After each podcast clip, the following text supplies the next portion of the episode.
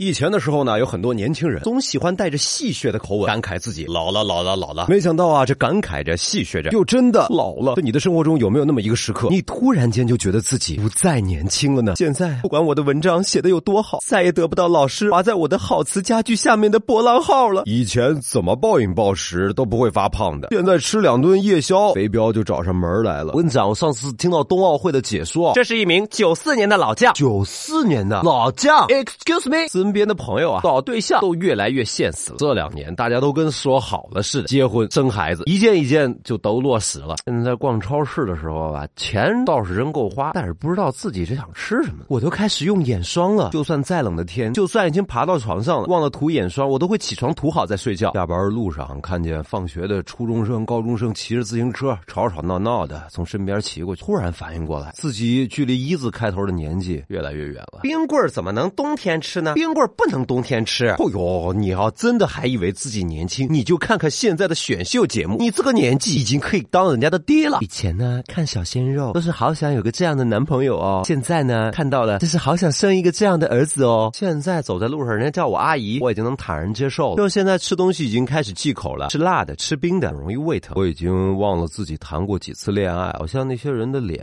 都不记得了。现在洗澡的时候掉的头发都能攒成一个球。我是男的，九零后开始秃了。哎呀，真的很惆怅，真的很痛苦，但这就是血淋淋的现实啊！你有没有那么一个时刻，突然发现自己已经不再年轻了呢？来跟我们来分享一下你的心路历程吧。新浪微博可以搜索“扬州就是杨小船”，找到船长本尊，在我们的音频下方直接留言，说的最有意思的，我们有奖品送给你哦。嘿，嘿。